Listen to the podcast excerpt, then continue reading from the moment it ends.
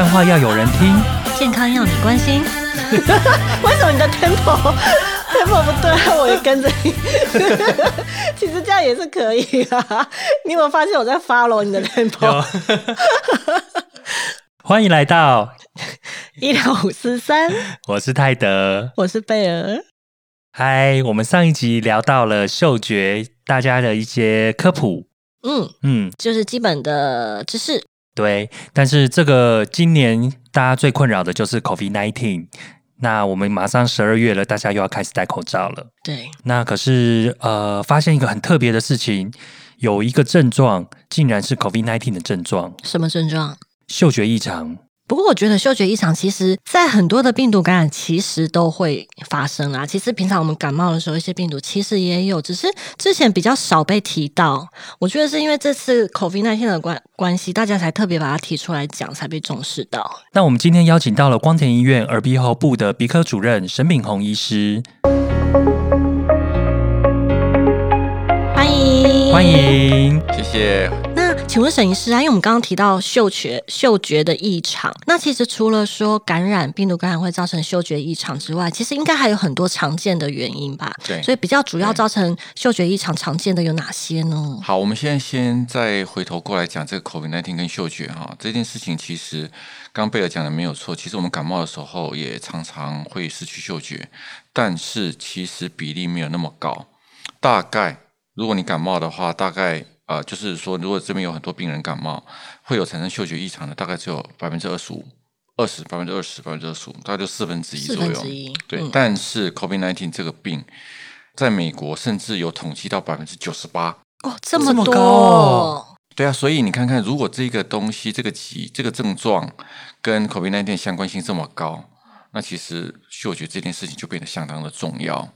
嗯，它可以当一个 screen 嘛？当个 screen 对对，甚至还可以去预测这个病人他到底恢复的怎么样，因为也有人做这个研究，都是最新的，因为今年才有疫情嘛，是都是最新的研究。他们认为说，嗅觉恢复的好的病人呢，基本上没有问题，就是他会康复，嗯，一个指标一。个指标。但是你嗅觉一直都没有回来，就要小心，就会转成重症。哦，还有这样子的影响。对啊，其实这个是有科学的呃证据。为什么 COVID 1 9会去攻击我们的肺部？因为我们的肺部它会有一个特殊的一个接收器。那我们在鼻子上也有，哦，所以一样会攻击。对、嗯。对，但是那个那个攻击的点，它又不是在呃嗅觉细胞本身，它是在旁边的支持性的细胞，嗯。所以它等于是嗅觉本身的支持性细胞肿起来之后呢，它就把嗅觉神经压扁，压扁了。那我们神经就好像那电线一样嘛，它就不能通电了，哦所以它就暂时不能通电。传输讯号就传输不过去了。对对，那等这个 COVID 1 9它有有消退了之后呢，它那个支持性的水肿就消失，所以神经又活过来了，神经没有没有压迫，又活过来了。哦原来如此。，对对，那有没有一个统计上的比例，说会恢复的比例大概是多少？几乎啦，就是跟我们的复原的情况是哦一样的，是一样是非常完全一致的哎，完全一致的，哦对对对。那除了 COVID nineteen 以外，嗯就是一般还会有什么样的状况会影响到我们的嗅觉呢？哦，这个的话，其实最常见的就是鼻窦炎。对，鼻窦炎。那鼻窦炎鼻窦炎的话，我想大家都有听过，但是可能大家对鼻窦这个东西不是很清楚。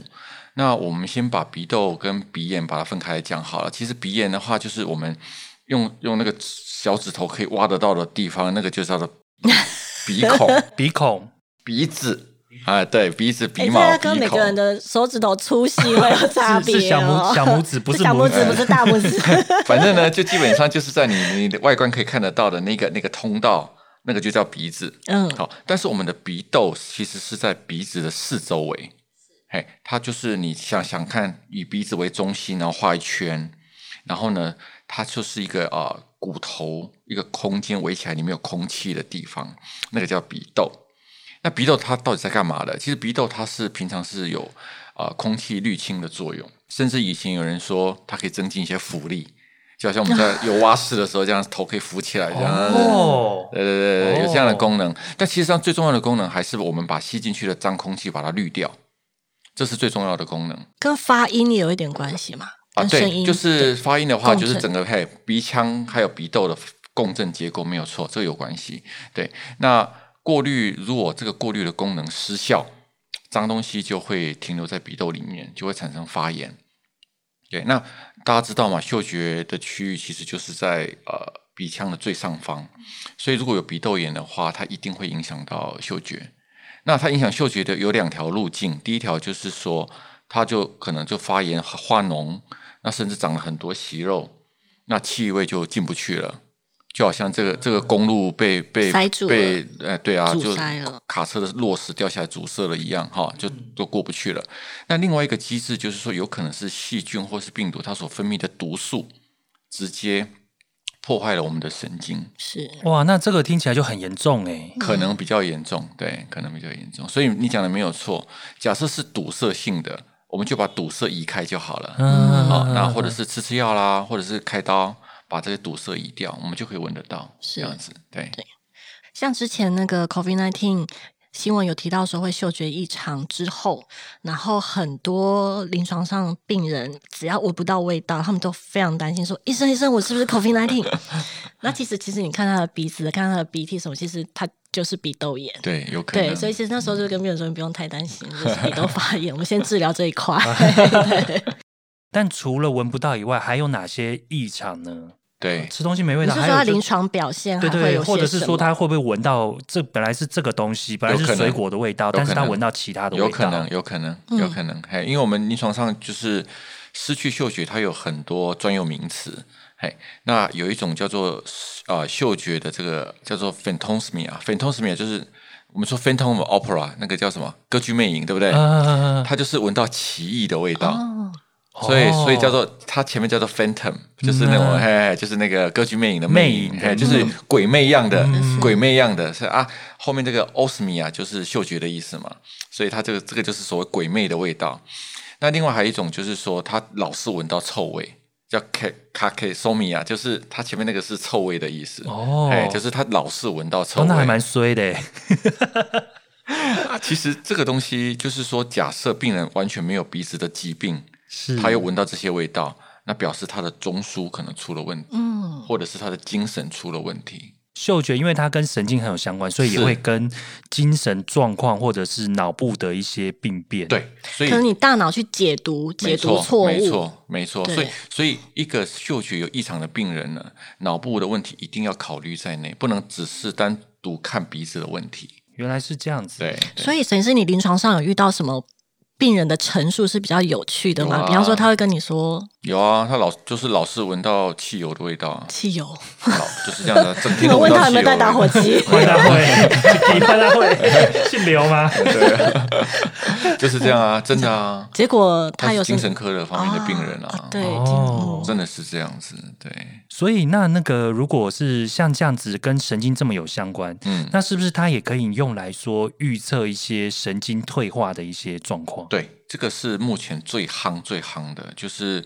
除了 COVID-19 跟嗅觉的关系之外，嗅觉跟神经退化性疾病是目前最夯的话题，因为你知道神经退化性疾病啊，是。呃，就是不只是得病的人难过，是连带照顾他的人都要耗费很大的精神精力，还有很多资源去 support 一个这样子的一个啊、比如说失智啦，哈，或者是阿兹海默症这样的病人。所以很多国家一直在致力的研究说，到底有没有办法先预测这些疾病？目前来讲，就只有嗅觉有一线曙光。哦，也就是说，假设你比很年轻的时候，你没有鼻子的问题，你就开始渐渐的闻不到，要非常非常的小心，你会得到神经退化性的疾病。如果是这样子的人，那他有什么办法可以阻止这这个方向？吗没有办法，没有办法。但我我这样讲没有办法，应该是说，就目前已经得病的人来讲，我们没有很好的方法可以避免他再次的恶化。但是如果我们预先知道的话，这件事我就不敢讲了。或许有其他的转机，比如说，因为现在神经退化的病人，我们都会给他介入一种认知的训练嘛，我们可以在知道他有嗅觉问题之后，就提早介入这个认知的训练。哦，甚至他比如说平常都是闲闲没事干的，就是整天都在发呆看电视的，我们就开始给他说：“哎、你开始给我算数学。比如说我给你一把青菜，呃，这把青菜十五块，然后你拿了二十块给他，要找多少钱？这样子。嘿，就是就是类似这样子，让他算数学，或者是跟他玩游戏，看看看东西，然后过了三分钟之后再问他说你刚看了什么，这样子，类似这样子提就是提早介入了。就是尽量去刺激他的大脑的活动。对对对那如果这样子的话，就非常非常的有意义了。也就是说，嗅觉这件事情不再只是鼻鼻科医师的专利了，它可以牵涉到的层次就很广了，尤其是在老年这一块。哦，像我们上一集讲到的一些芳疗的，是不是也可以也有机会介入？是啊，没有错啊，嗯没有错。对对对，但是讲了这么多啊，我们一直都没有想，就是我们一般人很难去想象说，嗅觉在我们医院里面要怎么测试病人的嗅觉。哦对对，因为像视觉，你可以检查视力跟视野嘛，是啊那听力有一些分分贝可以检查。对，那我对，那嗅觉，闻闻东西就好啦。对嗅觉怎么检查？对啊，其实，在大概一九八零年代之前，确实世界上都还没有任何人去 design 这个所谓的嗅觉测试。但是，一九八几年之后，美国宾州有一位 Doty 教授，叫 D O T Y。这个教授呢，他 design 了一个很方便测试嗅觉的方法。他就是把四十种气味，把它做成四本小册子，一本一本有十个味道，然后他把味道封存在这个贴纸里面，然后他就把它刮开以后，让病人去闻，然后让他去选这个是味道是什么味道，它是选择题，哎，就四选一这样子。然后他就做了很多研究啊，包括说这个呃，这个这个这个效果到底好不好啊啊，男生女生的差别啊，还有年纪的差别。我们知道视力、听力都会随着年纪退化嘛，其实嗅觉也会。嗅觉也会，也会啊，也会啊，哦当然啦、对啊，对啊，我们人就是嗯，知道对时间到了，对啊，所以他就 design 了很多，然后也做了很多研究，后来慢慢变成一个治疗的呃诊断的一个标准，它叫做宾州嗅觉测试剂。好，OK，那因为他做的非常好，他做了上百篇的这有关于这方面的研究，所以很多国家就采用他的方法。其实我们台湾也有，哦我，们上面有引进，是叫做呃呃滨州嗅觉测试剂的繁体中文版。啊，对，那这个是我的一个老师，就台中荣总因为江教授他所做的，但是就是说，它还是有一个小小的缺点，就是因为它的气味是沿用这个美国的气味，它当然在台湾它有做了一些在地的一个呃调整，但是还是有一些味道我们台湾人是不熟悉的。对，因为之前我们讲到说，味道就是你要有闻过，你对啊才会知道。跟经验有很大的关系。对对，所以你要没有检闻到，对啊，所以它必须是一个很 popular 的味道没。错，尤其是如果你是台湾就在地嘛，我们这个海岛，它我们熟悉的味道，对不对？臭豆腐啊，啊 大香肠啊，有没有？我们期待我刮出来是臭豆腐的味道。香菜啊，哇类似这种的，对，所以我就呃我自己就做了一个小小的 design 这样子，哎啊，所以目前的话有所谓的台湾嗅觉测试剂，哎，就是我在大概二零一三年开始的一个研究，那目前的话，呃，慢慢在一些医院也有用得到，对，所以哈，那在台湾的话，里面是包含几种呢？啊、我们的话，我是 design 出八种味道，八种。因为我觉得台湾的病人多，然后医生要使用的话，我是尽量能够方便。简化这个流程。对，因为你看四十种味道，如果你要认真闻，你大概要闻多久？你想想看，哇，一个病人病人也没有耐心，没有啊对，最主要是病人没有耐，心尤其是阿公阿妈，对啊，他闻到第一本闻完之后，他就觉得已经非常了不起了。第第一本是十种嘛，然后后面的三十九他就不做了。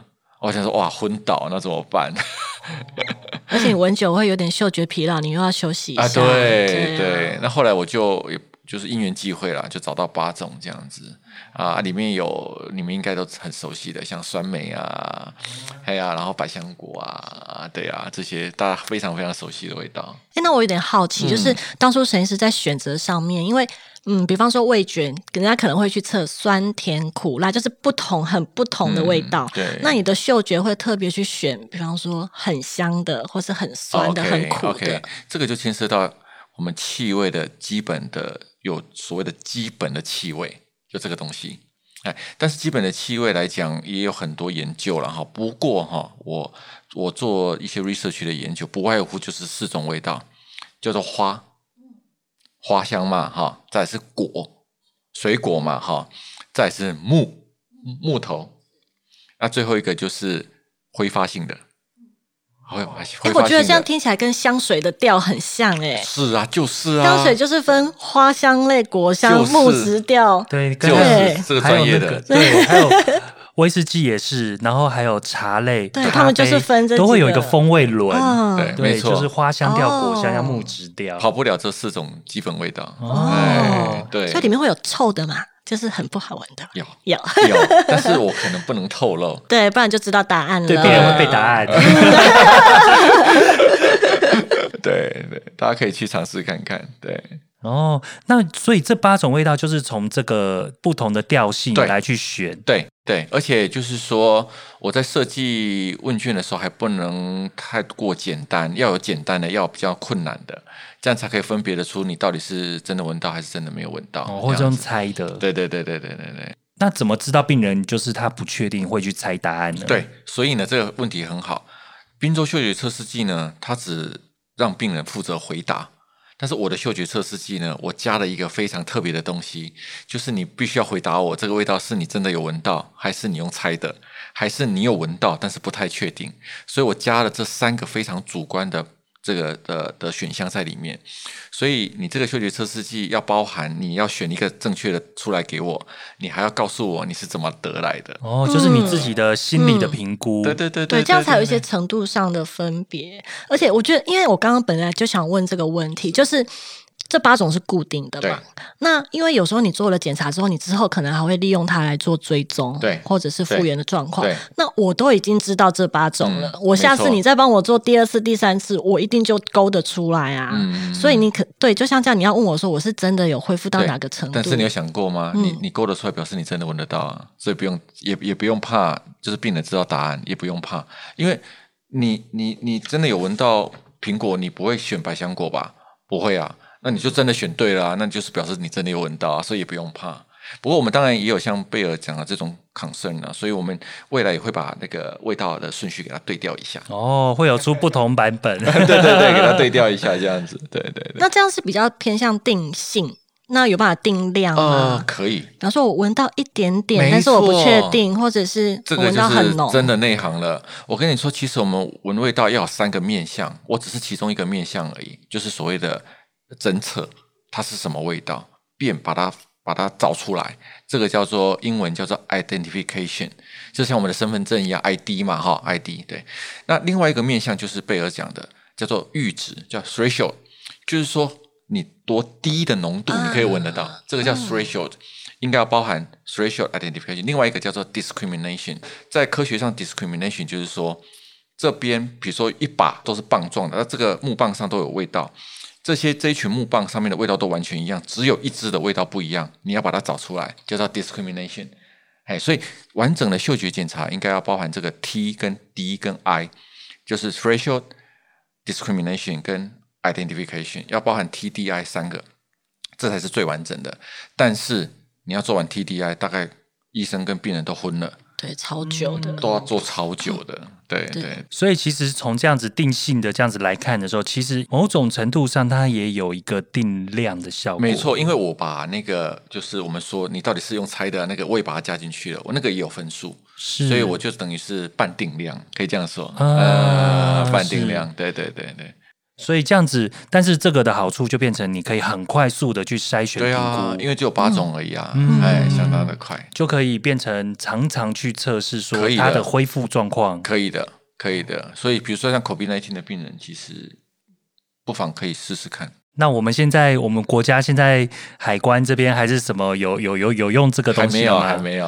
呃那个赶快这个可以当一个快筛耶。对啊，对啊，就像流感快筛一样，也算是一种快筛呼吁一下，那个，快来跟我们沈医师联络。就是每次下飞机都要填一张那个入关的那个，对啊然后现在就要填一张那个嗅闻一下觉的那个，就好了啊，对不对？闻一下你有没有对，闻到？在在那个飞机上就要先就是入境的时候要检查这个。在飞机上搞不好就可以做了，这样飞机上每个人都在闻，然后看旁边的答案，没闻到就直接关起来了。就会偷看别人答案。刚刚刚沈医师你讲到说这个八种味道是我们台湾的味道，对对，那这个八种味道会就是每一个国家都不一样。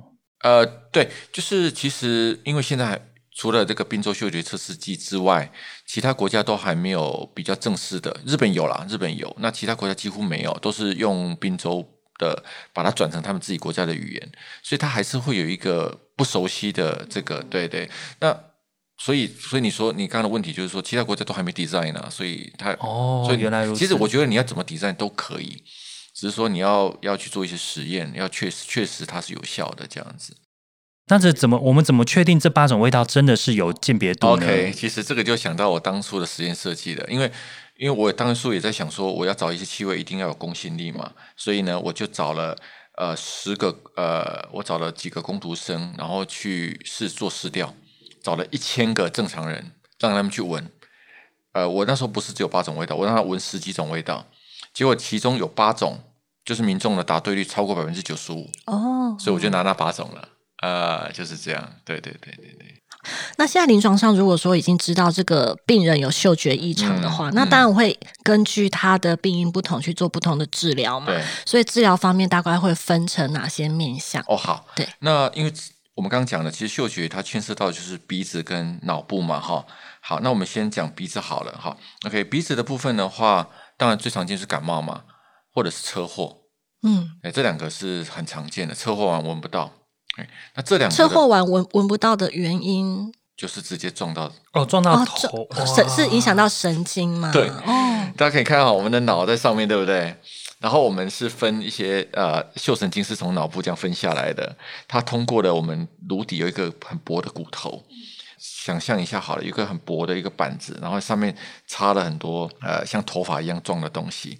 好，那你车祸的时候呢，它会滑动，嗯板子会移断动对，板子会移动，然后就把这些细细的跟头发一样的东西把它扯断了。啊，那所以这种是比较不可逆的喽。对对对，但是但是但是，提早诊断、提早介入，还是有恢复的可能。嗯，因为这个在日本也做过很多动物实验，他们把模拟小老鼠车祸实验的结果发现，就是你早一点介入，恢复率会比较好。但是我们很多头部外伤的病人啊，都照顾生命都照顾都来不及了，他根本，不会去管到嗅嗅觉。啊所以我们有统计过啊，就是你车祸过再发现嗅觉有问题的，大部分都要六个月了。因为那个时候他才有心有余力去管到这件事情。对，可是通常那个时候黄金时间可能过有点了过了，真的。如果提早介入的话，好，OK。所以就是鼻子的问题，就是感冒后最常见，然后再来就是车祸，那再来就是鼻窦炎嘛。对，那鼻窦炎的话呢，这不外乎就是药物跟手术。那通常我们国际上比较能能呃能够接受的，就是说先用药物，或者是用洗鼻子的方式，看能不能把脏东西把它去除哦，让让我们的黏膜的纤毛可以自动的复原，这当然是最最理想的方式。如果真的不行，我们就借由手术的方式来把这些脏东西移除。那这样子的话，我们的纤毛很很好很好玩，它如果没有接触到空气，它活不过来。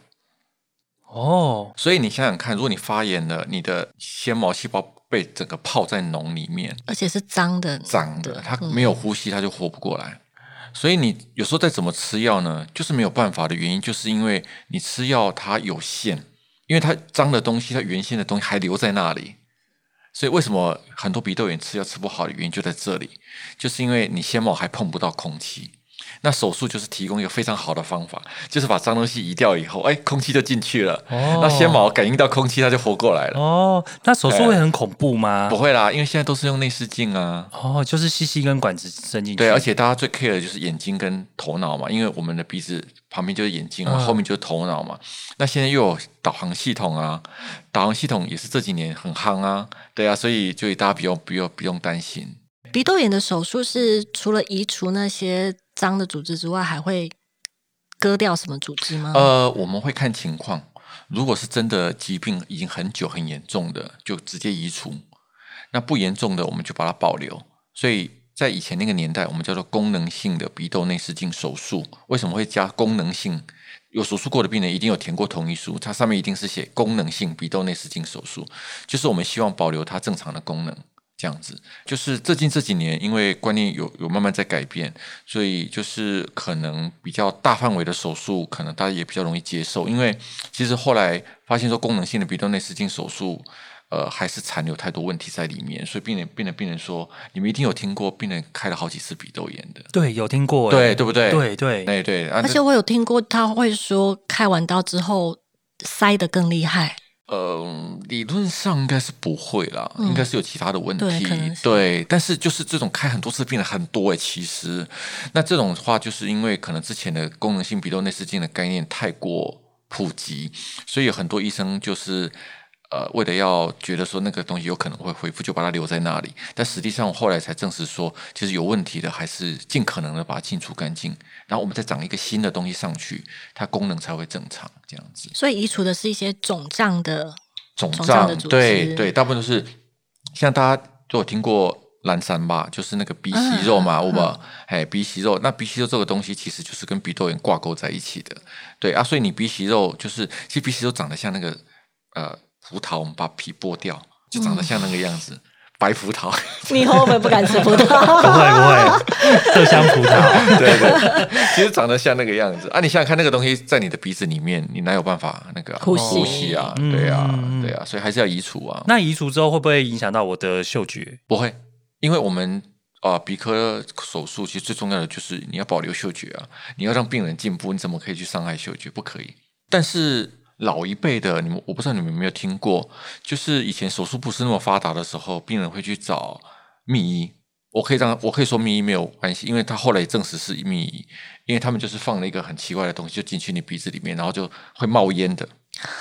啊，真的啊、就就就像一根棒子这样直接插进去你鼻孔里面，然后鼻子就冒烟了，这样子。是舞龙舞狮的那只龙我跟你讲，它那个东西就是化学烧灼啦，啊！哦，然后它烧烧灼之后就把它拉出来，这样子，然后病人就可以呼吸了。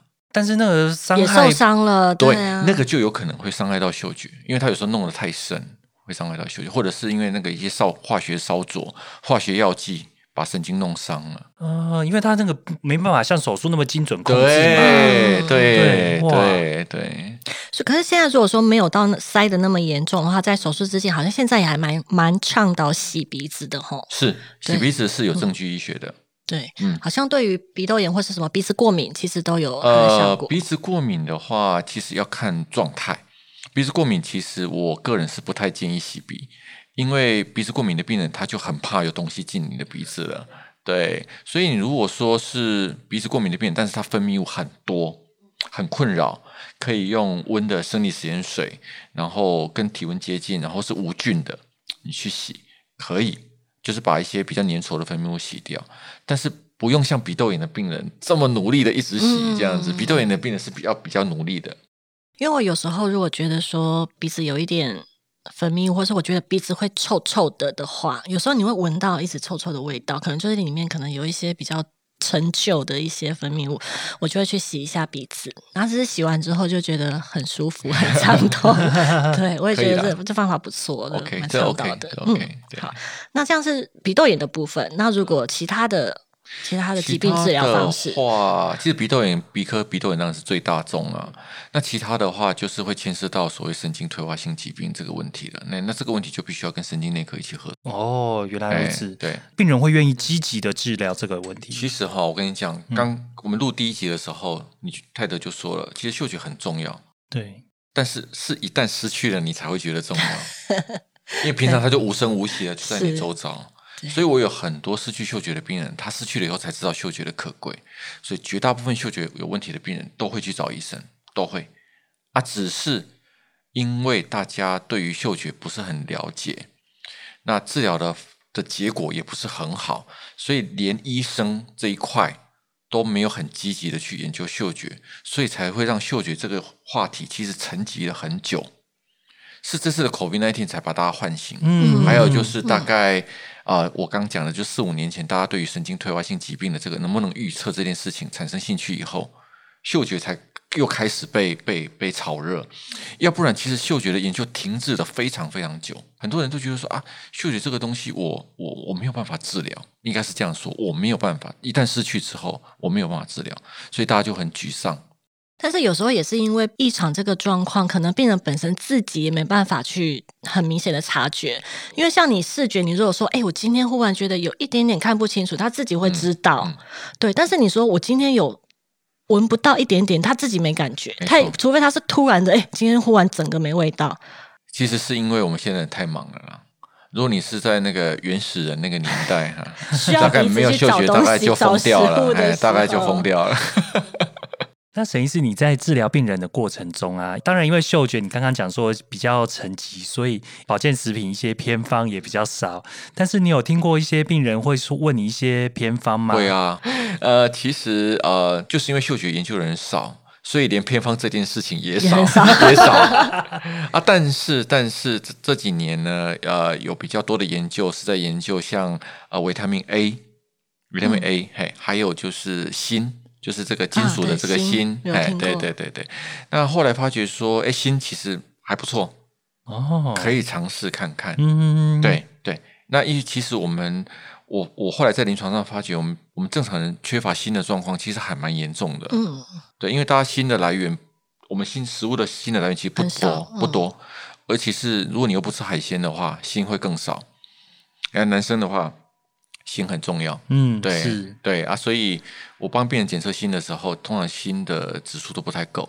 对，那适当的补充之后，发觉不错，因为锌它有那种呃所谓滋养神经的效果。嗯，所以曾经在有几篇研究啊，他们发觉锌跟类固醇的效果竟然是一样的，甚至还有人认为比类固醇更好。哇哦，速度上也一样吗？效率跟速度上一样？嗯，这个我倒没有深究，但是它的结果是锌还比类固醇还好。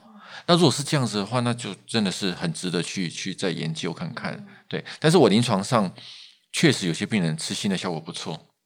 好，那另外另外就是目前还有很夯的一个是汉方的，那这个汉方很有趣哦，它是日本的医生提出来的。其实日本是发扬汉方最最不遗余力的国家，比台湾更夸张。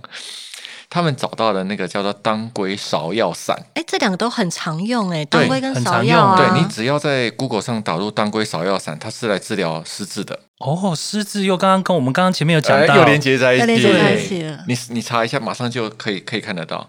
哎，在日本很多叫做当归芍药，那当归就是滋补嘛，对啊。那芍药它就是有一种呃神经调节的功能，所以这两个加在一起其实挺好的。我有病人还真的吃当归芍药散好了，他本来是感冒后一直都闻不到，然后我也让他吃锌，然后也让他喷这个类固醇的鼻喷剂，但是治疗几个月之后不见效，那我就啊、转到我们医院，我们医院有中医部，我就请他开那个当归芍药散的处方，后来还真的好了，很神奇。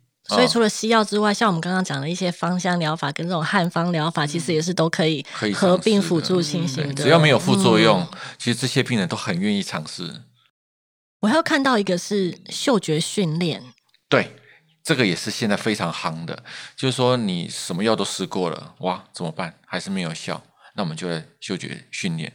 那嗅觉训练它的基本就是两大精神，第一个就是你要训练的味道，就是我们刚刚讲的那几个花果木辛，就是花香、果香、木香，还有辛辛辣的味道哈。花果木辛一定要是这四种。那再来的话，第二个就是说，在你在训练的过程当中啊，你去闻这个味道的时候，你的脑部要浮现那个味道，这样才有用。比如说，我简单讲好了，假设我今天叫病人训练咖啡，他咖啡闻不到了，没关系，你就把咖啡拿过来，放在你的鼻子前面，然后大大概闻个三十秒哦，甚至到一分钟都可以。但是你在闻的过程当中，你的脑部要浮现你要想象那个对对，对，其实我们机会可以想象的，就是把它做个连接，把它在 link 起来哦，其实这个 link 的过程就是训练神经的这个通力，就一直去刺激，一直去刺没错激。，所以这个是非常有道理的。